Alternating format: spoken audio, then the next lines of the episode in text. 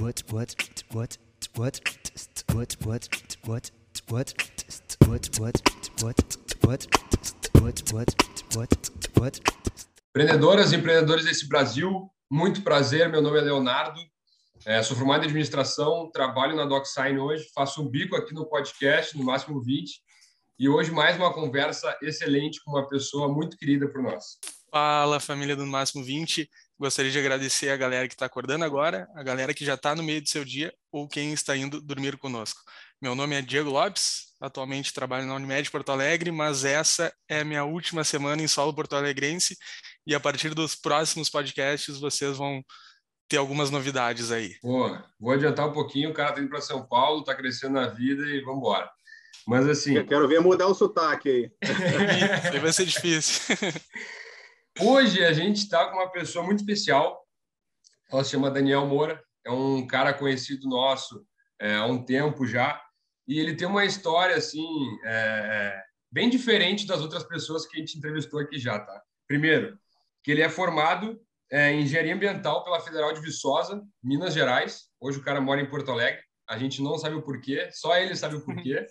É, formado, mestrado depois ele fez na Universidade da Flórida em ciência do solo e da água, tá? Bem específico. Depois, diretor e sócio da Newfields como carreira profissional, onde ele atuou por mais de 10 anos nesse nesse ramo.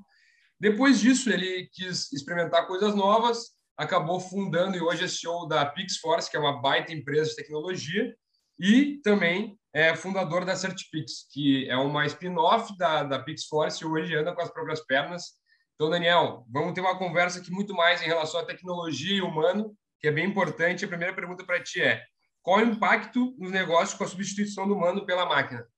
Como é que isso funciona? Só, só um detalhe. Hoje, hoje eu tô, voltei para o Rio, tá, Leonardo? Leonardo nem sabe isso, mas já estou no Rio de Janeiro. É. Mas, mas a Pixforce está em Porto Alegre, minha família toda daí. Então tenho é, muito carinho, muito carinho pela todo, todos os gaúchos e gaúchas o impacto é, é, é, tremendo, né? É uma, uma revolução, né? A gente fala em revolução industrial e hoje a gente está falando já na quinta revolução industrial. É, assim como a gente teve lá atrás é, a primeira revolução, né? Que a gente começou as primeiras máquinas surgindo e o trabalho era todo manual. E hoje a gente é, é algo é algo nessa mesma linha, né? Talvez até mais é, mais forte, né? Por quê? Porque apesar da gente é, imaginar que a indústria é, é muito tecnológica ou, ou que não, não tem é, trabalho manual, a, a, apesar de a gente estar na quarta revolução industrial, indo para a quinta, a gente tem muitos processos que ainda são é, manuais. E a, a Pixforce atua na, na, área de visão computacional, que é processamento de imagem, e essa é uma das áreas que ainda é dominado aí 99,9% por humanos. É, quando você quer inspecionar algo, você quer usar o olho, né? E a gente, a gente nem percebe, a gente usa o olho para tudo, né? Tudo na nossa vida a gente está usando nosso olho, desde caminhar, dirigir, é, se equilibrar, é, inspecionar coisas, como eu estou dizendo. Quando a gente pensa é, nessa área, e tem outras áreas que eu posso citar, ainda a gente precisa muito do ser humano. Mas são trabalhos repetitivos, são trabalhos que é, você pode facilmente ensinar uma máquina e ela, depois que ela aprende, ela vai ser mais rápida, mais precisa e o custo vai ser menor do que você usar um ser humano. E, e, a, e o nosso objetivo não é causar desemprego, nosso objetivo é levar o ser humano para tarefas que são é, mais importantes, né? Assim como a gente tinha lá o, eu sempre uso o exemplo do elevador, né? A gente tinha uma pessoa que ficava apertando o botão do elevador. É, e você pode falar, pô, vamos mandar essa pessoa embora? Pô, mas você quer que essa pessoa fique oito horas num ambiente é, enclausurado, sentado, é, sem, sem poder nem ver a luz do sol? Você acha que isso é uma coisa boa para um ser humano? Não, vamos colocar um sistema automatizado e hoje todo elevador é, novo né, que é lançado é automático. E a mesma coisa para é, a visão, né, que é o que a gente trabalha, e a inteligência artificial em geral. Né? Então, é, processos que você são repetitivos, são morosos, mas são complexos, né? É diferente de uma de máquinas que levantam alguma coisa ou é, o transporte que você já consegue automatizar há muito tempo. Quando você tem processos mais complexos, como a visão, é, você ainda depende muito do ser humano, mas em breve é, a gente vai ter uma revolução, né? E, e vai realmente haver uma grande transformação no, no, nos ambientes de trabalho. Até, deixa eu até comentar sobre isso que a gente estava falando antes, eu, Leonardo, e que eu tenho uma opinião. Tem um, vídeo bem famoso que fala sobre ah, a primeira tarefa que tu tem que fazer no dia é arrumar tua cama. Né? Eu sou totalmente contrário a isso sobre até algumas atividades domésticas que as pessoas falam que tu aprende, mas na minha opinião, se aquilo não é a tua atividade principal do dia, tu consegue terceirizar, com certeza tu não precisa levar tempo fazendo isso né, atividades domésticas, enfim, se não é o teu negócio, acho que não faz sentido tu perder tempo com isso.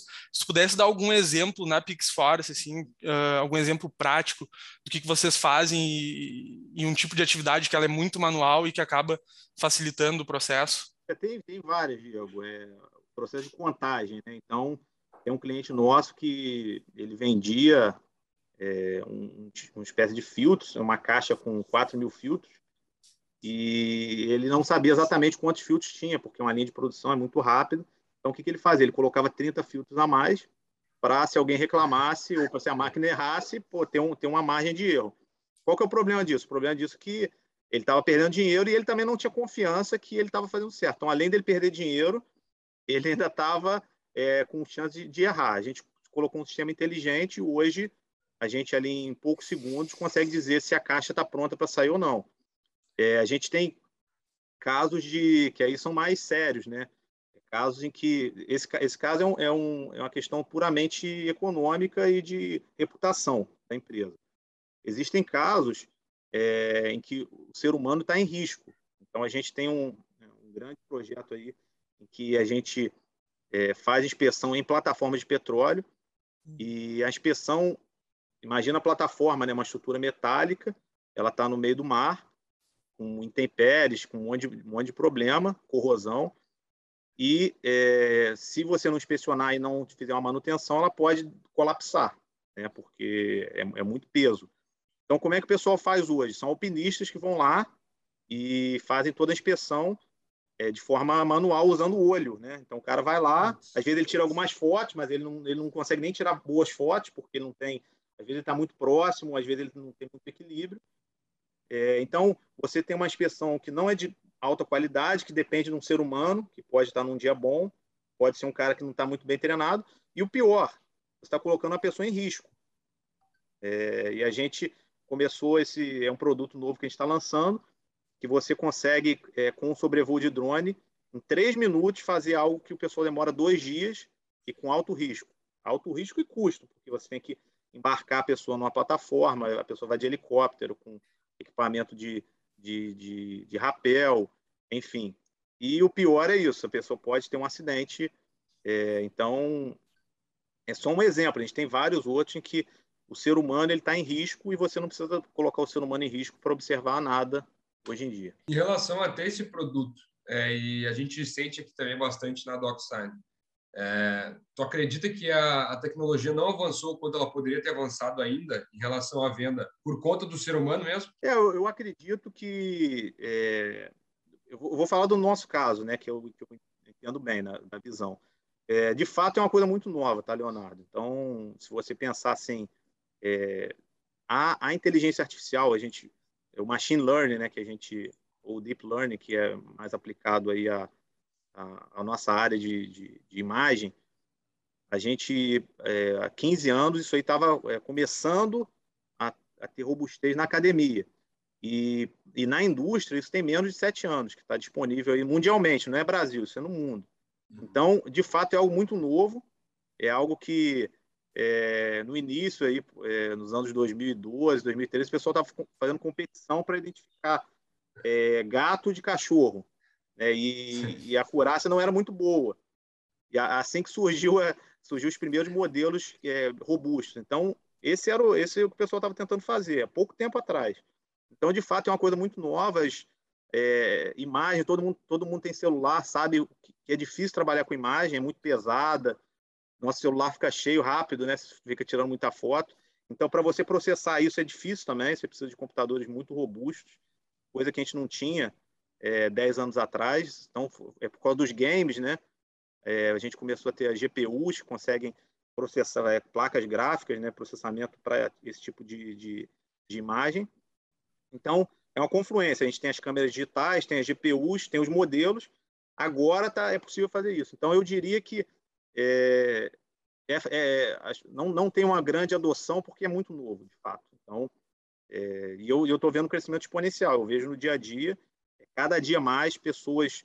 É, três anos atrás, ninguém sabia nem que era visão computacional. Hoje já é uma coisa que na indústria já se fala muito. Então, eu acho que realmente é algo muito novo. Esse que é o, esse que é o por isso não está sendo tão adotado, né? E o que que tu vê uh, hoje de desafio até da Pixforce por ser um produto e um mercado novo? Quais são os principais desafios assim de barreira de entrada, enfim? É, tem tem vários. Eu acho que o primeiro é a desconfiança, né? Então, por ser algo novo, é, as pessoas é, normalmente, normalmente e, e, e, a gente trabalha para grandes empresas, né? E as, as grandes empresas é, elas têm muita dificuldade de inovar porque as pessoas elas elas têm medo de errar.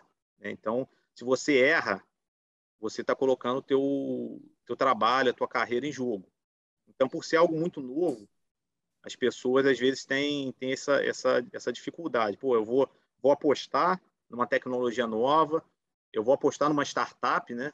Apesar da Pixforce já ter uma trajetória aí de mais de cinco anos, é, a gente ainda se posiciona como startup e, e, e, e, em alguns casos, de fato, a gente não tem as respostas, né? De fato, é, a gente vai, às vezes a gente está explorando algo novo que a gente nunca fez, a gente está fazendo, por exemplo, um, um produto agora que a gente está desenvolvendo a gente tem, tem que gerar estampas é, novas a partir de estampas é, que tiveram sucesso no passado. Então, você vai lançar um produto, é, você pode é, ter uma massa de dados de, de diferentes estampas e ensinar é, um sistema de inteligência artificial a, a gerar novas estampas que, que, podem ter sucesso. Então, é uma coisa super nova, que aí no caso não é inspeção, é você você gerar novos dados a partir de dados an anteriores, né? Então, você está criando, é quase como é, um processo criativo de uma pintura, né? Você pode ensinar uma, uma rede neural a, a, pintar um quadro a partir dos quadros de, é, de, um, de, um, pintor famoso, né? Então, isso é algo que você pode, pode fazer e a gente está indo nessa, nessa direção também.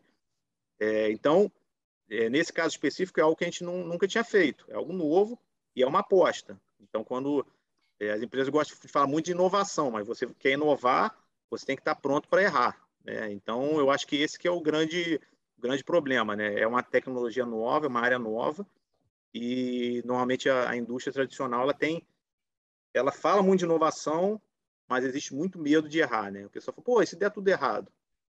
É, se der tudo errado, a gente aprendeu algo e viu que é, esse não é um bom caminho. É uma das respostas que a gente encontra no final de uma, uma POC, né, uma prova de conceito. Então, eu acho que esse talvez é o, é o medo, né? O medo disso é o maior, maior problema. Como a gente conhece um pouco mais a Pixforce há um tempo, mas o pessoal que não está ouvindo, que está ouvindo, talvez não conheça, é, agora sim está conhecendo bem e entendendo sobre o negócio. A gente que já conhece, a gente quer entender quais são os próximos passos, cara. O que que tu tem assim? O que que tu vê para o futuro da, não só da Pixforce, mas para o mercado que vocês estão hoje? O que que precisa mudar? O que que precisa é, evoluir? Cada vez mais para vocês conseguirem expandir o máximo possível, enfim. Pensando, vou falar um pouco da, da gente, né, da Pixforce, depois de uma forma mais ampla. A gente, é, o nosso futuro é expandir internacionalmente, né? O, é tudo que a gente desenvolve aqui é, é, escalável, é aplicável em outros países. Então, todos os exemplos que eu dei para vocês, eu posso aplicar no Brasil, na América do Norte, na Ásia, não, não importa.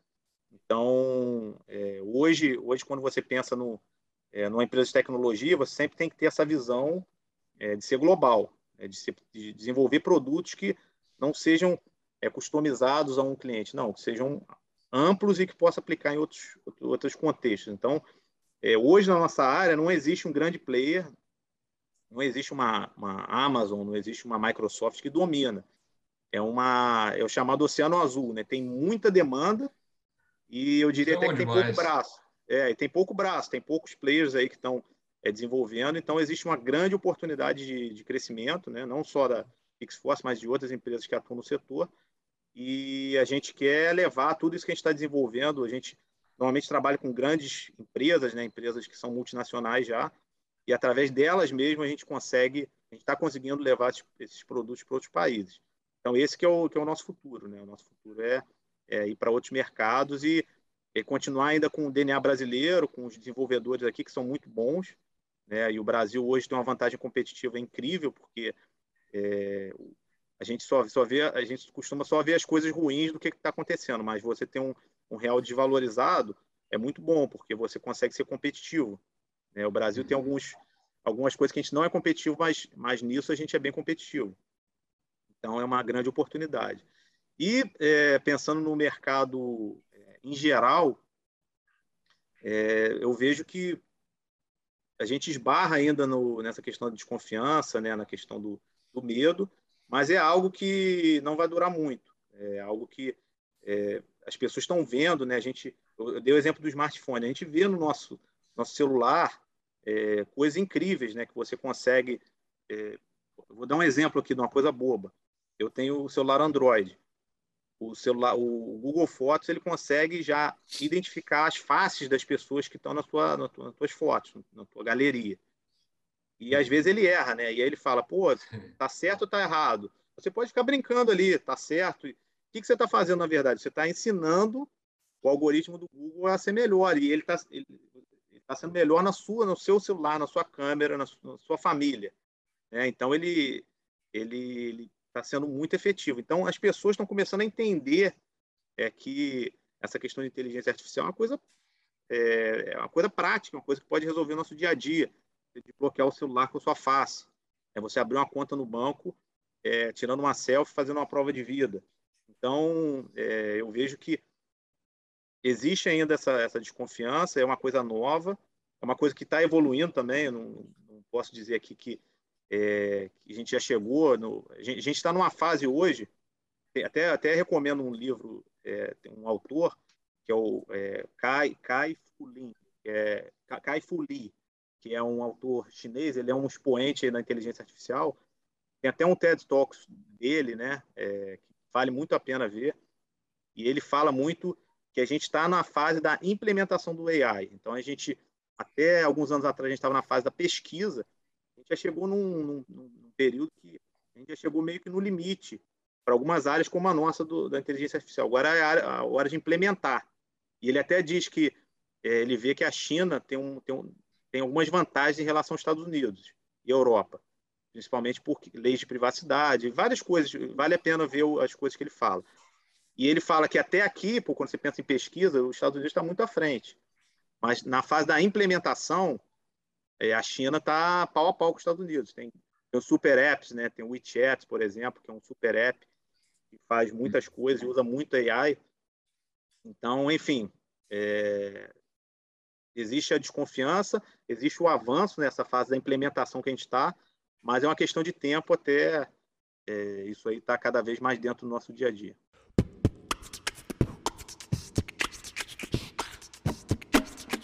Muito rápido aqui, então, para finalizar, a gente gosta de pedir para o convidado sempre uma dica pessoal, profissional, algo aí para quem está nos assistindo. Então, a dica que eu dou é essa: empreenda onde você está. É, se você está disposto a, a, a, assumir mais risco, é, vai fundo, né? E não tenha medo de errar. É, aqui na, na, na, na PixForce, quando vem uma pessoa, às vezes a gente está entrevistando, o cara, a pessoa fala, ah, eu, eu fiz, eu fiz uma tinha um, tinha um cara que fez, acho que fez uma, uma lancheria, né? Aqui no Rio chama de lanchonete, né? Fez uma lancheria, não sei, faliu. Eu falei, cara, por que, que isso não está no teu currículo, cara? O currículo dele é só coisa, estudo, trabalhou em tal empresa. falei, cara, tem que, isso aqui tem que ser a primeira coisa do teu currículo. E tu fez algo, tu tentou, tu faliu, mas tu aprendeu um monte. Né? Uhum. E aí tu chega na entrevista, tu fala, por tudo que tu aprendeu. Ah, pô, fui lá, pô, aprendi a, a lidar com, é, com fornecedores, tive que negociar preço, renegociei meu aluguel, aí veio pandemia, aí eu tive que demitir as pessoas, mas pô, eu tentei ajudar no que eu pude. Enfim, tem uma série de aprendizados. Aprendi a fazer marketing. Pô, não tinha site, eu fiz um, fiz um Facebook que era mais fácil. Pô, era, era horrível, mas as pessoas começaram a gostar. Não sei. É, por quê? Porque isso, isso que o mercado procura hoje. O mercado procura pessoas que, é, que é, pensam, como eu falei antes, já pensam fora da caixa, que, que, que é, vão criar coisas novas.